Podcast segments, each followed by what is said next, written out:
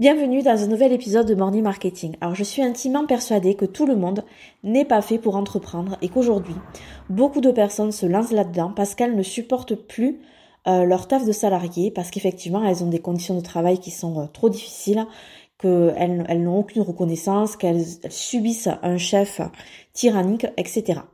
Et ces personnes, elles se disent que travailler pour soi, c'est la solution. Sauf qu'en fait, c'est pas le salariat qui leur convient pas, c'est que leur situation actuelle, elle est juste insupportable. Et que finalement, ce sont des personnes qui seraient plus épanouies dans un emploi salarié respectueux que dans le tumulte de l'entrepreneuriat. Sauf que je pense aussi qu'avant de se lancer, on ne peut pas savoir si on est fait ou pas pour entreprendre.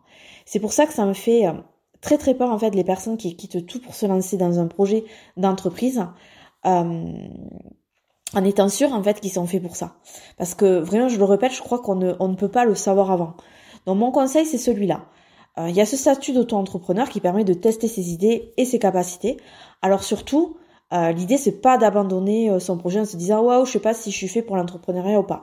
Non, l'idée c'est de conserver ton job de salarié et de tester ton idée en mode job à côté, en mode activité complémentaire. Et si ça marche, et si c'est ton désir, ben tu peux remplacer progressivement tes revenus salariés par le reste. Parce que oui, il est possible de créer son activité en travaillant à côté, en ayant une, une vie de famille, en ayant des obligations, etc. C'est possible. Voilà. Voilà mon conseil du jour. Je te souhaite une bonne journée et je te dis à bientôt.